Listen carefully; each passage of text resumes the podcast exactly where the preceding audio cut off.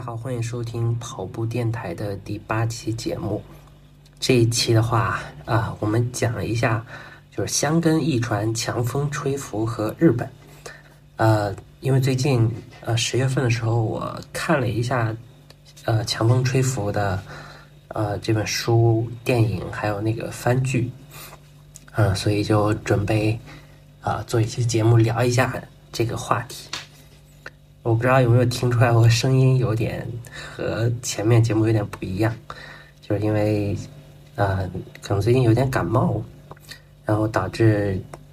这声音其实有一点不一样，但其实不影响录音。啊，这一期节目的话，我们就分为三个主题，就像标题一样，第一部分就是香根一传，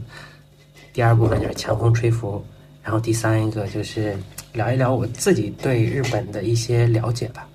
啊，就是很个人向的一些认识，啊，那我们就先来说一下，就香根一传，呃，香根一传的话，其实就是日本的一个，就类似于啊马拉松的这种接力的这种一个比赛，可以说就是一个长跑的接力比赛，呃。说到这个驿传呢，就先从这个马拉松开始说起，因为它本身来说就是一个东西嘛。像马拉松它由来的话，就大家也都会知道，就是啊，希腊时期有一个士兵，就是为了汇报前线的一些战况，然后就跑了四十多公里，呃，就跑到雅典告诉大家那个前面胜利了。然后他就死了，就为了纪念呃这位士兵和为了纪念那次战争，所以啊后面人们就那个呃举行了这种呃马拉松比赛，呃那就马拉松比赛是四十二千米，就大概类似于说那个士兵跑那个那个千千米数，然后香根一传的话，啊这个名字首先就。啊，我就我就去考古了一下，发现那个名名名字还挺有意思的。呃，就是驿传这个，呃，在中文中其实也有也有这个呃这个意思，或者说有这个事情了。就是，呃，大家也知道，就是在过去的时候是由那个官方的那个驿道，呃呃，特别比如说那个什么秦始皇，当时就就是建立全国有直道啊，或者说。呃，唐朝那个一呃一骑红尘妃子笑，无人知是荔枝来。就当时呃就会有这种官方建的这些官道，就用来传递官方的这一些信文呐，啊文件呐，或者说像唐朝的时候去传递荔枝啊，就是比如说隔一段时间，隔不是隔一段距离就会放一个，呃，就有一个驿站，然后这个呃一般一般就是。呃，每个驿站都有马，然后从 A，然后骑马骑到 B，然后特别那种加急的文件的话，就是一路上不停的换马，就在一些影视剧上应该也也有也有啊描述过这个东西。然后香根一传基本上就是呃，就日本的就为了纪念这个长跑运动，或者为了纪念马拉松建立这个东西。然后在日本的话，这个一传，因为大家也都知道这个。啊，日本文化和中国就非常的相关，然后都知道它是这个什么唐朝的翻版嘛，所以就是在啊唐朝在到日本呃镰仓时代的时候，呃，当时日本的驿站或者驿或者说这个呃驿传就和中国当时的中原王朝的那个驿传是一样的，就是也是。隔一段距离有一个驿站，然后之间会饲养马匹、住宿啊，这个地方。但到了大概镰仓时代的时候，就日本那边啊，就政府体制因呃就是破坏掉了。然后从镰仓时代一直到明治时期，就是没有再去养那些马呀，就完全就靠人，就是来去在这个驿站之间做传递。所以就是当时它有个词叫飞脚，然后一直持续到这个明治时期，就叫明治维新时期。然后明治维新之后的话，就是有从这个单车，呃，就是从原来的飞脚改成了就是单车，就是出现了这种就类似于现代化的这种邮差这个东西。呃，因为就是香根驿传，它就是十个人之间互相。呃，就是跑这种传递赛，所以在给这项运动命名的时候的话，就把它命名成香干一传了嘛。所以这个名字也是非常的有意思。呃，然后这个活动的话，呃，它发起是一九二零年的时候，就有一个日本的马拉松之父叫金素田三，呃，由他发起的。当时他发起的初心也是就是为了。给日本呃这个田径界培养更多的这种田径人才，呃，然后一九二零年由他发起之后，后面就是由这个关东田径联盟主办，嗯，然后读买新闻协办，呃，这个活动从一九二零年呃就一直办到现在，中间啊因为就是第二次世界大战就停了。呃，几年？现在因为马上，啊，现在最新一届好像就已经是第九十八届这个比赛了。然后从啊一九五六年起，就是第三十二届，然后就把每年的呃一月二号和一月三号就定为这个比赛日。一般就是一月二号就跑去程，一月三号就是跑这个返程。呃，然后。这也很有意思，就为什么选在就是一月份，就是，呃，在我没有去就是了解这个事情的时候，我一直以为就是我我以为就是东亚文化同源嘛，我以为日本也是类似于中国一样过这种农历新年的，但其实发现日本最重要的节日竟然是过这种公历的，呃，这种节日就是，呃，一月一号就公历的元旦。这个就类似于他们那边的新年一样，就也是因为这个时间点的原因，所以每年的就一月二号和三号，当举办这个香港一传的时候，这就类似于就是日本就是春节的保留节目，所以每年啊，这个电视台就也会去直播这些节目，啊，然后。呃，有一些民众因为刚好又是新年假期嘛，一些民众可能也会去上街去，呃，给这些选手加油。所以整个来说的话，这个赛事，呃，在在整个日本社会中还是啊影响力非常大的一个活动。然后这个香根一传的话，就是来回的话总共是十个区间，去的时候是五个，回的时候是五个。呃，它是从东京呃，就市里出发，然后终点就是箱根的芦之湖。呃，如果类比的话，就大概类似于从北京跑到北京周边，好像有湖，跑到那个 呃十三陵水库或者密云水库这种吧。呃，但但这应该是没有呃没有一百公里，但就大概就类似于这样一个逻辑，它。总共是啊，我也去那个搜了一下，它总共分成五段嘛。第一段的话是从，我就报一下地名哈。第一第一段是从那个东京啊市里出发，然后到鹤见，然后从呃这是第一站，呃第一个区间。第二个区间是从那个鹤见到户中，嗯，这是第二个区间。第三个区间是从户中到平中。嗯，然后从平中到小田园，然后从小田园再到香根的泸沽湖，呃，这些，呃，这这每个赛段其实都各有特点。就比如说去程的时候，呃，从东京市里到鹤见这一段，就因为是开发的路，就开始的路段，嗯，就很多人都会聚集在这里去看，啊，这可以说是这个赛段应该是呃观众最多的一个赛段。然后从小田园到泸沽湖这个这个赛段的话，就是一个上坡，就大概需要啊，就是爬山爬五百到六百米的这种海拔高度，所以这个阶段跑的选手就会特别的辛苦。然后整个赛段的话，大概是要呃多跑，就是海拔提升是八百米，所以所以他就是这个比赛。啊，每个赛段就每个赛段的这个难处。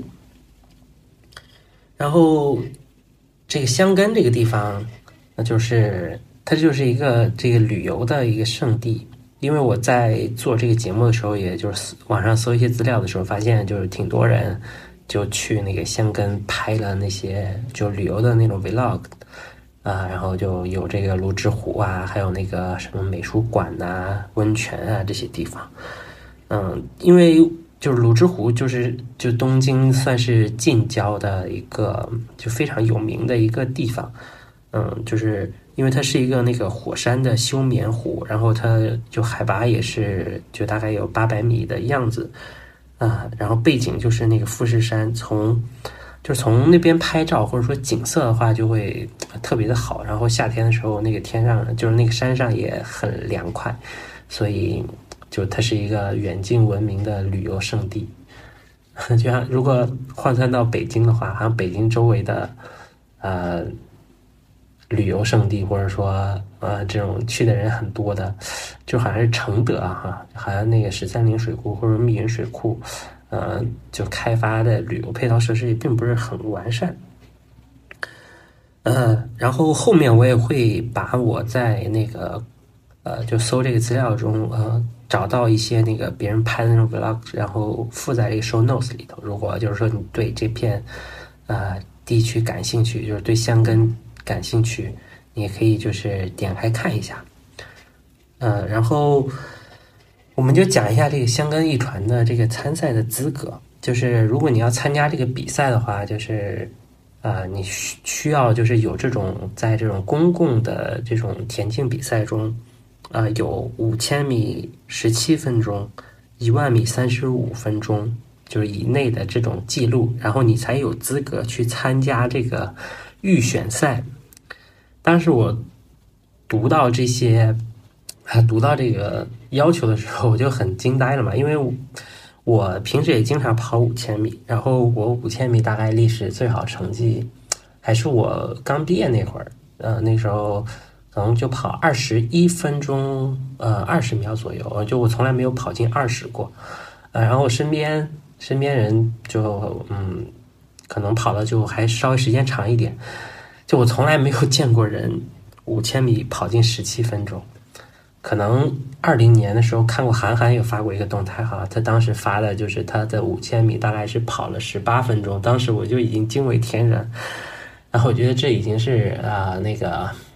啊很厉害的人。然后当我读书读到那个香港一传的参赛资格是五千米十七分钟，一万米三十五分钟的时候，我整个真的是。呃，可以说就是拉开了我，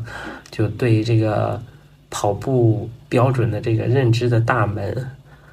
就是因为我 真的很开眼，因为十千米的话，大概我就历史最好成绩也就跑进五十，所以原来有这么多人可以跑这么厉害，所以后面甚至我都想去啊训练训练自己，看自己能不能就也跑这么好。就类似于是一个什么乡巴佬打开自己的眼界的这个事情，呃，这个是 就刚才啰嗦那么多，就是就是选手参加这个呃香根一传这个预选赛的资格。然后为什么要参加预选赛呢？是因为就是啊，它是一项就是到时候会直播呀，或者说呃会电视台直播的这个项目，所以这个香根一传也限定了就是最终呃到场的这个队伍。嗯，就是关东学嗯那个学校联盟大概有三十多所，但也不是说这三十多所到一月二号、三号那天就统一的到，呃那个出发点一块跑，而是说要在前面呃预选赛筛掉大概十几所学校，最后去出现比赛的就是大概是二十个队伍，二十个队伍里头，呃其中十个是呃上一年这个香根一传比赛的前十名，就是呃就自动会有。下一年就参加这个比赛的这个名额，呃，这个官方的说法是叫种子队，呃，这是十个名额已经占了嘛，然后剩下的就是就是通过这个预选赛来选，然后预选赛，嗯，也是就是说，呃，那个预选赛的话是一群人跑一个大概二十多公里的一个呃一个长跑，然后所有的人的成绩累加起来，然后进行排名。然后最好的六队也是可以直接去参加这个比赛，然后这就有十六队了嘛。然后从第七名往后的话是，呃，就不是说那些选手累累加了，就除了这个选手累加之外，还有就是你可以去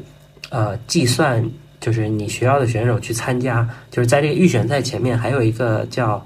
呃就关东地区大专生这个比赛的这样一个比赛，就是你可以呃比如说你有十。呃，十六个呃，十二个呃，不不对，十二个是十四个人参加这个预选赛，啊，那么你可以就是从这十四个人里头选，嗯，这再选几个成绩更好的这个选手加起来，呃，然后再排名嘛，就啊，我讲清楚一点，大概就是说啊，预选赛上面，呃。啊，不是，就是那个大专比赛上面的选手，就是有些学校也会去参加，然后参加之后，他就会去拿到一个就是跑步比较好的成绩，然后这个成绩也可以用在这个预选赛上来抵名额。然后这大概也有三个队，这就十九个队，然后还有一个队的话就是，呃，这个关东学生联盟，就是从那些落选学校里头挑选那些比较强的选手，然后再组成一个所谓的呃杂牌军，就是。集结了各个学校的这个学生，然后再组成一个队，然后总共二十个队一块儿去参加这个香根一传，嗯，然后每个区间选手，然后就这样跑下去。呃，像第二部分我们讲到这个强风吹拂的这个故事，就大概就是嗯，构建在现在这个香根一传就是这项比赛上面的一个故事。呃，然后呃，央视。我也不知道是央视在哪一年，但应该就是近三年，嗯，近三五年就有跟拍过一个关于香根一传的一个纪录片，就和呃这几年一直夺冠的这个青山学院大学一直就合作，然后拍了呃上下两集，就是呃第一集就是讲这个学校是怎么训练的，然后教练是怎么来来这个训练队员的，然后队员在。户外做训练的这个过程，然后，然后下集的话就是这些队员去参加这个香港一传的比赛过程中的一个视频。呃，我我没看到它是哪一年的，应该是呃一六到一九年吧。所以说，呃，我后面会把这个纪录片放到这个 show notes 里头，然后大家可以如果就是对这个呃感兴趣，你可以直接通过就是这个纪录片来看，就描写的还是挺真实和。挺完整的，呃，这是第一个。然后第二个的话就是啊，我在 B 站上还看到有的 UP 主在搬运制作了那个二零二一年香根一传的数据表示，呃，就是展示，这应该是从那个日本那边的，呃，就是日本电视台制作的资源上面搬运过来的。然后我也会那个 放到 Show Notes 里头，大家就可以看一下。就十个区间的做了一个数据图，你可以看到这每个学校在每个区间的这种排生度啊，排生度的变化。呃，还有一个是，呃，这个呃，就是今年十月份，就是 上个月举办，就是二零二零年香根，就是这个预选赛，就是我们刚才说的那个，呃，从就是二十个队里头，呃，从那个三十多个学校里头选出来。呃，十所学校参加呃这个香根比赛的这个这个比赛，就是也有一个录像，大概一个半小时的样子。嗯，就是大家也可以看啊，就是这个 UP 主制作的这个搬运的这个视频。嗯，然后还有其他的一些，就是啊，我在看这个过程中，在微信上搜到别人嗯写的一些文章，里面有关于这个。他近距离去参观这个香港一传和和这个观察日本跑步文化的一些文章，就大家可以灵活的在这个 show notes 里面就是做就是拓展阅读就好了。然后这是第一个部分，我们就大概就讲到这里吧。然后，哎呃，然后我们就来讲呃第二个部分。第二个部分的话就讲《强风吹拂》这个剧了啊。我是把这《强风吹拂》啊，这无论是这个剧啊、电影啊，还是这个番剧，就是三个在十月份的时候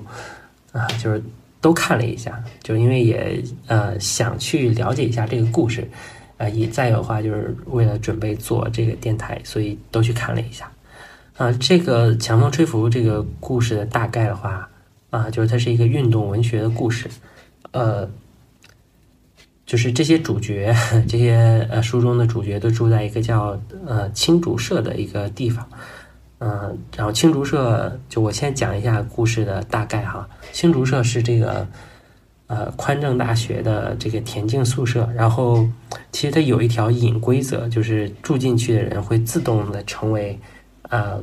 宽政大学的田径社社员，但是住进去的人在住进去的时候，有有的人还不知道，呃，然后。呃，当住进去的时候，就会呃，在这个关东田径协会就注册为呃会籍会员。但因为这个宽政大学一直都是这个田径弱校，所以 所以很多人也都不知道这个呃这个宿舍 是一个田径运动员的田径协会的宿舍，然后就。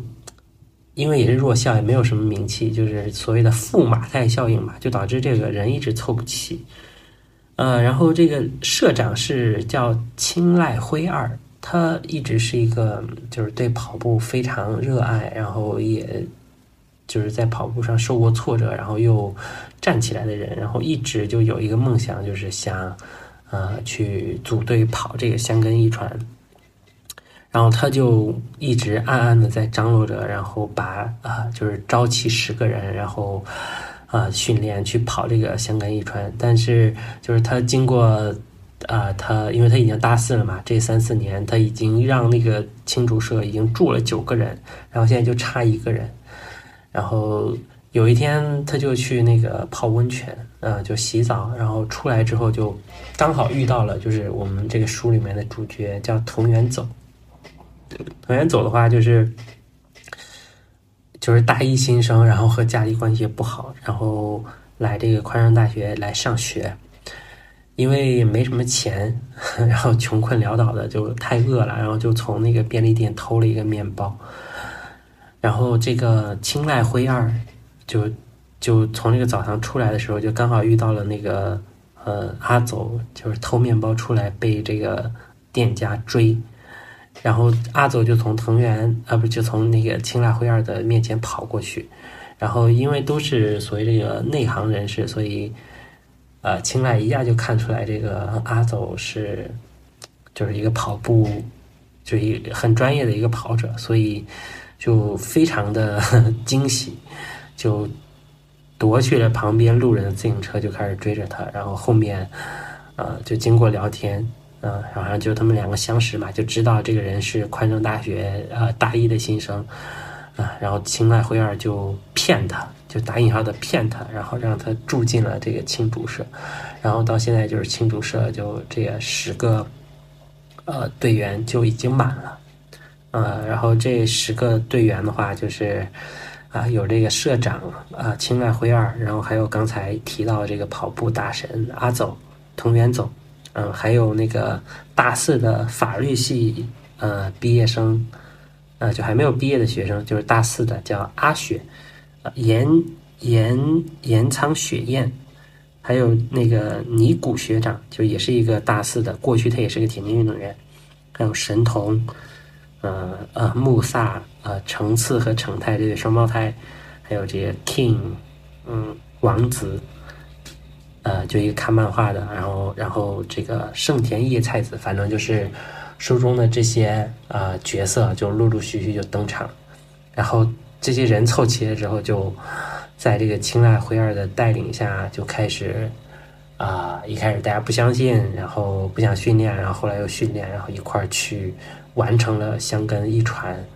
这样一个比赛，然后最后还呃就获得了名次。就大概这故事整个大概就是这样的一个骨架，然后，呃，就如果你我也没有剧透很多，就这个故事的精彩之处就是你在去阅读中，就是因为有很多细腻的一些描写，包括对人一瞬间心理的这种描写，就非常的精彩，啊，就大家就可以听我刚才啰嗦这个故事的这个骨架。就如果你感兴趣的话，就是非常推荐你去读一读这个原书，然后就看一看那个番剧，啊，也可以看看这个电影，啊，然后我自己的话，呃，看这个故事是先看了电影，因为电影嘛就最短，呃，然后我就呃趁着一个周末，呃，周五下班之后就先看了电影，呃，因为电影就两个小时就给看完了嘛，你就大概知道这个故事好不好，然后好的话你再去决定去看啊另外的这个剧，因为剧大概有二十三集，每集二个小时，然后书的话就有大概四百页。然后剧的话，不是那个电影的话，我当时第一次看的时候就还是被呃触动到了，就因为那个剧，呃描绘的这个很热血，然后取景取的也很漂亮，然后我就觉得哦这个故事看来是值得读的，然后就接下来就又去看了呃这个番剧，当时看完那个电影的时候就觉得已经很好了，然后看那个番剧之后，没想到这个番剧。简直是比这个电影能好十倍，就因为，呃，电影和这个番剧的区别的话，就是因为这个电影可能就因为基于真实环境去拍的嘛，然后就没有办法就非常高度的还原，啊，那个书中描绘的那些物理空间呀，或者说啊这些社区呀或者人呐这些，而番剧的话，因为就是人创造的这种卡通动画嘛，它。人就可以在那个空间中搭建一个非常就虚拟的一个场景，就是你可以任由自己的技术或者说自己的想法就各种打造。所以说，呃，也再再就是时间嘛，因为电影你两个小时之内总总是会为了推进情节的需要或者说限制时间啊而去就是呃把一些剧情就压缩省略掉。而那个番剧的话，就因为它。啊，又有这种制作上的这种自由和便利，然后还有就是因为它时间比较长，所以那番剧就就对很多细节的描写，包包括那个空间，就无论是那个日本的那种社区的那种街道啊，还是就人物这种形象啊，然后呃，就取景啊，就是当我后面在读到书的时候，我就发现那个剧的还原度是真的高，然后那个剧中还就植入了很多的这种。啊，日本的这种建筑风格，或者说啊产品，然后就商业产品，无论是汽车啊、饮料啊这些，就是你你看着就是啊，真的非常的细腻。然后看完剧之后就去读了书，呃，读书的体验的话，就是因为有前面看那个番剧的这个基础，所以在看书的时候，就对于上面描写的那个。呃，空间场景就已经有很直观的一些认识了。书中呃，就是最大的优点的话，就是对那一瞬间描写的那种精细。就是因为呃，就是这个呃，就是大家也都知道，就跑步是一个非常简单的事情，就是一个左脚迈右脚，左脚迈右脚，然后就非常简单，其实没什么可写的。就精彩的地方就是在于这个 人心里的变化。所以这个书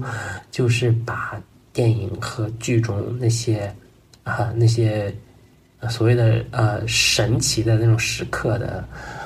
就用文字非常细腻的写了出来，你就读的时候就能非常 get 到那种精妙，或者说那种人心灵心理的变化。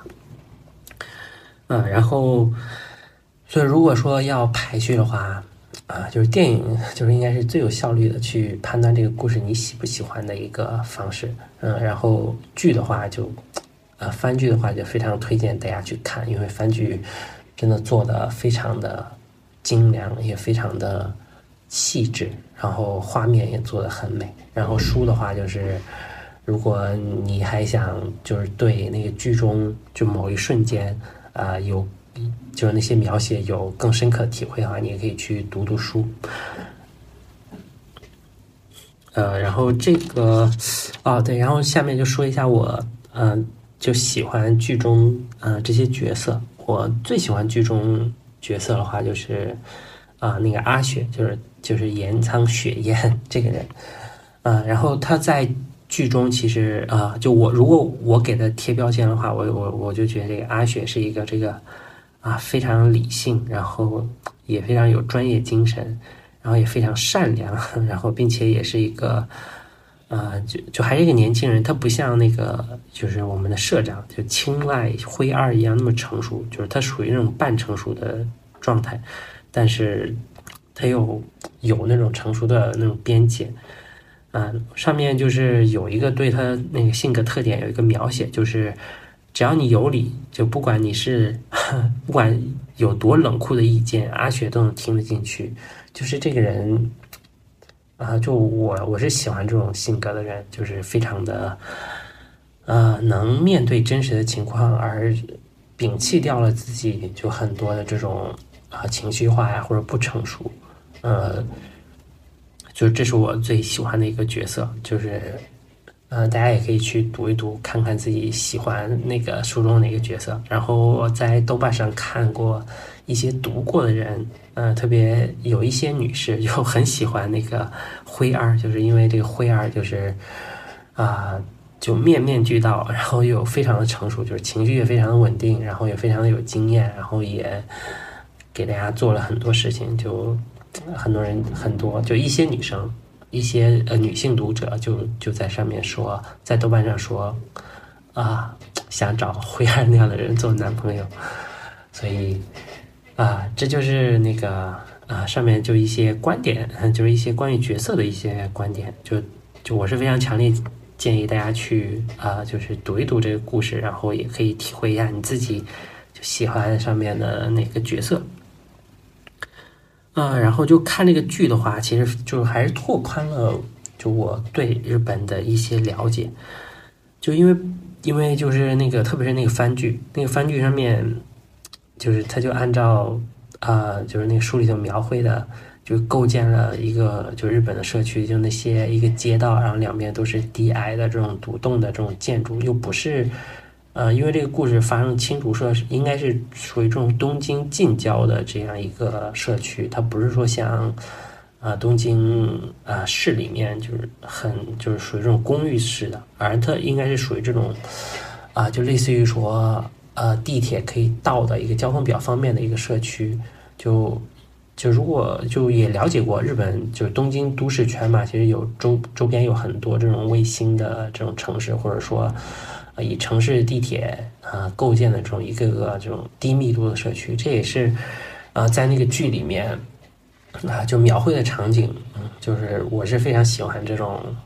啊这种低密度的这种建筑的这种社区啊，然后还呃在这个剧中又只就是有啊这种日本的这种啊商业产品，比如说汽车呀，然后茶呀。就茶饮料，然后包括便利店，然后就挺好的。就是我看这个剧，然后包括对日本的这种生活方式啊，或者说啊社会文化的理解，就要比之前有多一点。所以这也就引入了，就是我们今天说的这个第三个话题，就是关于日本我自己的一些就是认识和所谓的偏见吧。我自己对日本的话，就当就准备做这期节目的时候，其实嗯，就有总结或者整理了一下自己啊对于日本的一些了解，然后就发现其实对日本理解还是比较偏少的。可能最早从呃就是了解日本的基础的话，就是从这种地理意义上吧，啊，就因为我高中是学文科的，然后地理学的也是非常呃地理学非常好的。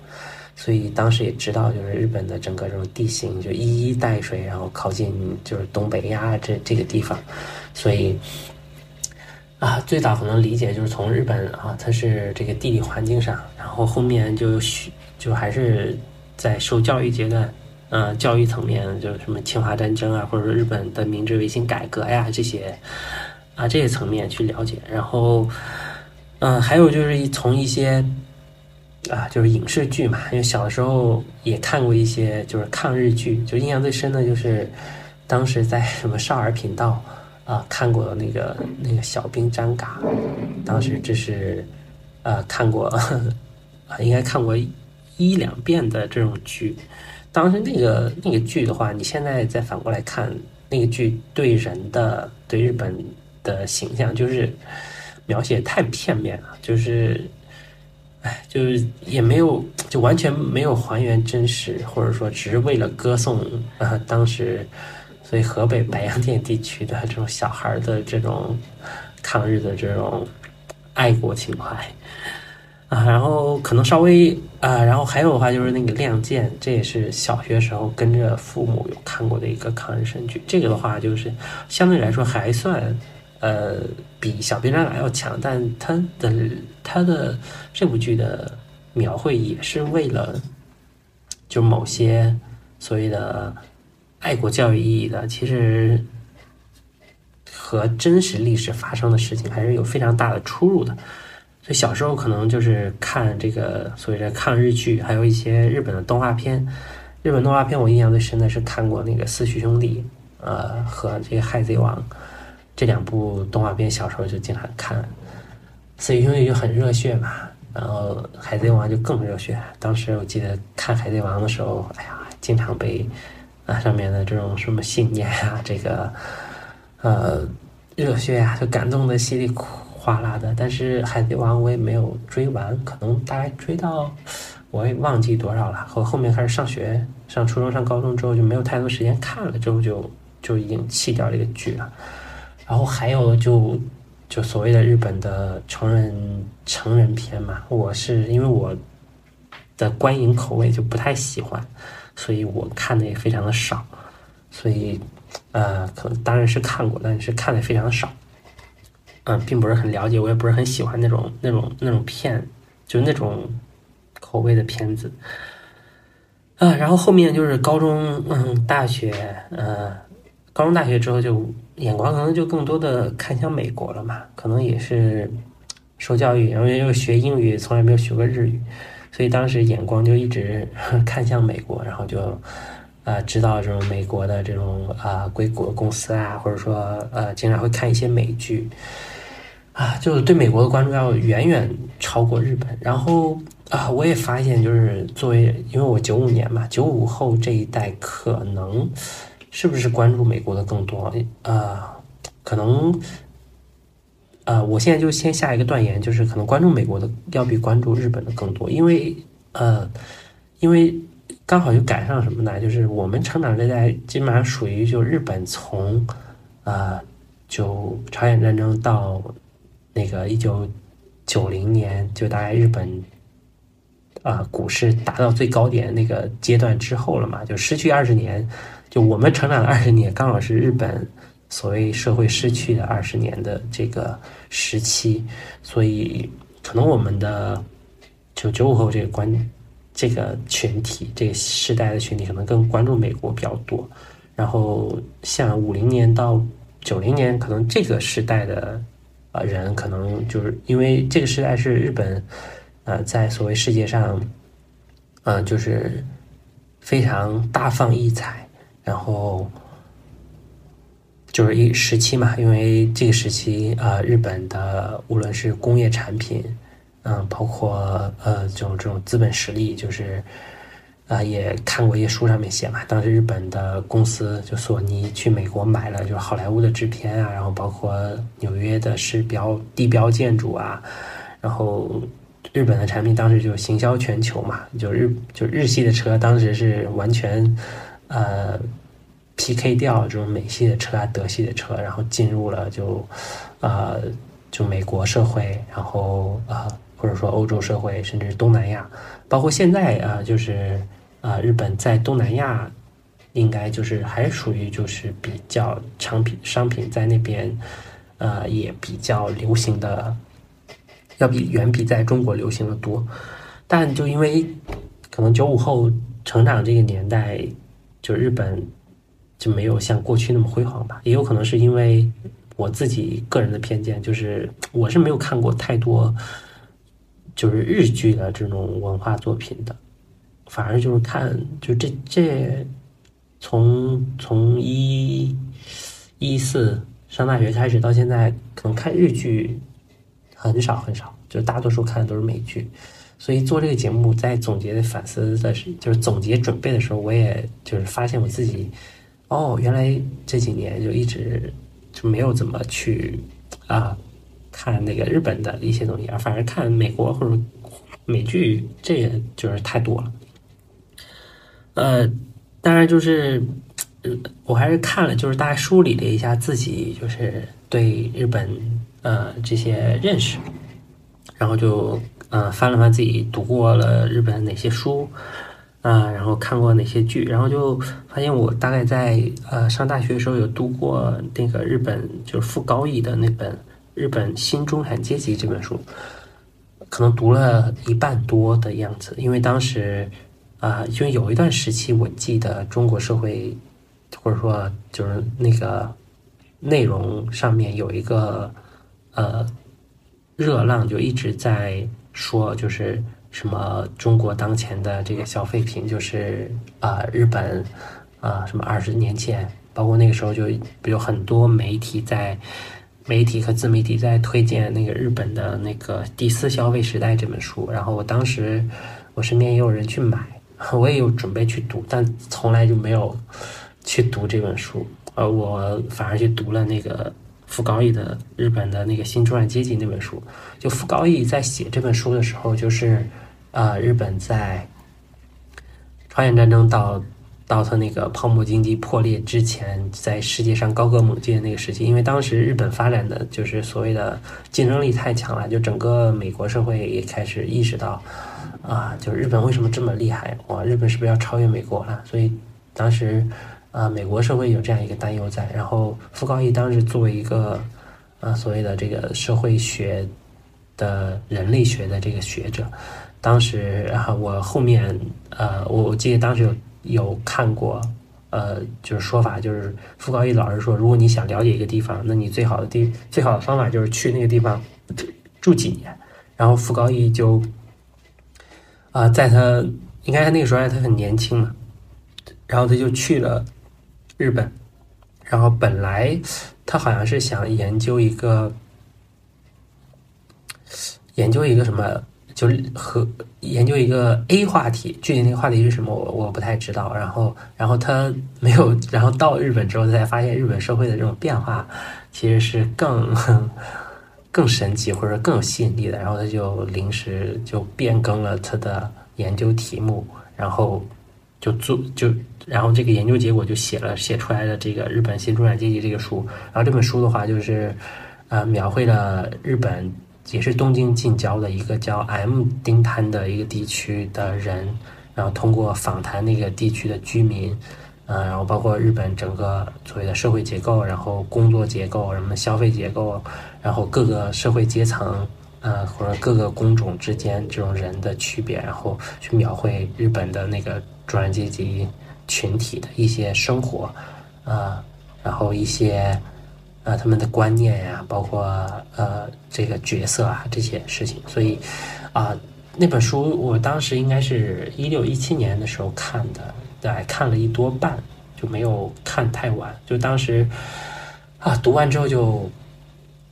啊一一是那书很难读，二的话就可能读完之后就还是还是认识很多的，然后那本书我有买，就现在还在书架上，呢后面抽时间再看一看。所以这些应该是我看的关于日本的第一本书吧，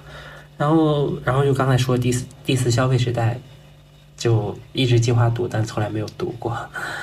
啊，然后还读过一本元素牛仔的，就是描写日本服装业的这个书，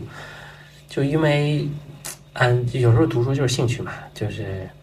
元素牛仔这个就描写服装的，因为大家就平时也经常穿这种优衣库啊或者无印良品这种东西，包括还有。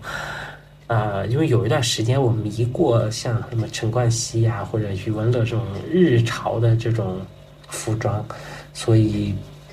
因为也知道他们两个人的，就是所谓的呃 DNA 或者说缘起，其实和日本就那群玩街头的什么藤原浩啊这些人其实是文化同源，或者说有一个传承关系的，因为。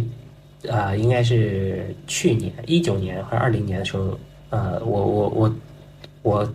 知道这本书是从那个忽左忽右的那个播客上面知道的，所以因为这种书非虚构嘛，也算是写的比较有意思，所以我就读了一下。啊，他就讲了日本的这种呃这个 这种这种服装产业的这种变化。就从啊原来学美国到后来成为美国的老师，包括日本，啊就一些这种街头品牌啊的故事，所以就就这种书，你突然间发现，就读的时候把它当成一个故事来读，挺有意思的。然后读过之后就发现，哦，这个书真的 就是你也不会再去看，你也不会记录很多，然后但是你知道你自己读过这本书，啊，然后。元素牛仔之后就看了那个零售的哲学这本书，我也不确定我有没有读完。这也是嗯，就是从网上啊看别人内容，因为挺多人在推荐这本书，包括啊有美团的朋友，然后也看他们在这个微博和朋友圈晒过这本书，就大家都对这本书的赞誉很高。就我我也有去读，因为平时我还是非常喜欢去这种七幺幺买东西吃的，啊，特别啊，当时在北京呃学院路那边的时候，啊，有一段时间嗯周围饭不是很好吃，就经常去这个七幺幺啊解决 这个晚餐，偶尔还会在七幺幺买杯咖啡。嗯，然后读的时候，你当然也知道，中国七幺幺和日本的七幺幺差距还是非常的大的，所以那个美团嘛，他们推荐这本书，就是 所以有人，我记得那个风投圈有观点说，这个美团就未来就是中国的便利店，嗯，他们啊就想统治人们城市生活就买东西的这个这个啊这个空间，所以当时。啊，我也是受很多人的推荐去去读，因为我真不太记得我有没有读完《零售的哲学》这本书。呃，只能说读的时候就知道了，就是这个七幺幺啊，以用户为中心，呃，不不停的就是根据这个需求，然后去丰富自己的商品啊，然后啊又提供这种餐饮呐，然后又提供各种服务啊。在日本社会中，应该是属于一个社区中非常重要的一个基础设施和公共空间。然后读完日本书之后的话，啊，然后最近的话，我还看了一本书，就是呃，叫《亚洲大趋势》。这个就以它讲的就是呃，东亚和南东南亚这些国家在就是一些发展的 区别。这个书呃是。也是这个书是看那个置身事内，他那个附录推荐的一本书。这个书其实读着，因为他写的很很宏观，或者说立意其实非常的大。其实你读起来之后，就对我还是有挺多认知上的刷新的。啊，或者说原来自己也不会从啊这样一个呃视角去总结所谓这个。亚洲这几个国家发展的这种区别，比如上面那个书上面对比的就是东亚社会和东南亚社会，就是东亚三国，呃，中国、呃，韩国和日本，然后包括中国的这种台湾地区，然后这个是属于目前来讲在世界上，呃，发展比较富裕的一些地区，或者说未来有更大发展潜力的地区，而像东南亚。比如像印度尼西亚呀，或者泰国啊，啊越南呐，呃这些马来西亚这些国家，就是属于在从一九呃四零年第二次世界大战之后就没有发展到像东亚的这几个经济体这么啊先进和富裕。然后上面那个书上面提到一个那个很重要的观点，就是东亚、东北亚的这这些国家和地区啊，就是。就是进行了这个 土地改革，然后激活了就是所谓整个社会的这个劳动力，然后产生了呃就是农业剩余之后就开始呃进入这个制造业，然后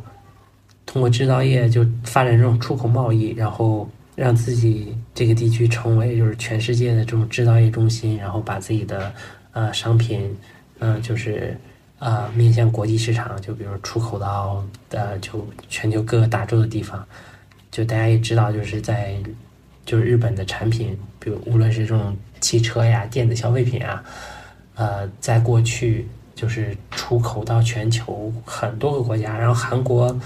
呃，就比日本应该是属于这种更外向型的这种经济国家。然后中国的话，就是属于目前来讲，中国就是既有外循环也有内循环，就这种大词。就中国也是所谓的和这个呃东亚，就日韩，嗯，在就是制造业出口这个逻辑上是相通的。然后台湾的话也是类似，就是那个书上面的观点就是说，啊，这些东亚的国家因为就是参与了这种制造业，然后。呃，政府管控了金融业，然后为了支持这个呃制造业发展，对外的呃这个出口贸易，然后这些国家慢慢的就走上了这种富裕的道路。而像东南亚或者南亚那些国家，就比如说像什么菲律宾呐、马来西亚呀这些国家，那就过早的实行了呃所谓的金融自由化和这种市场自由化，然后自己的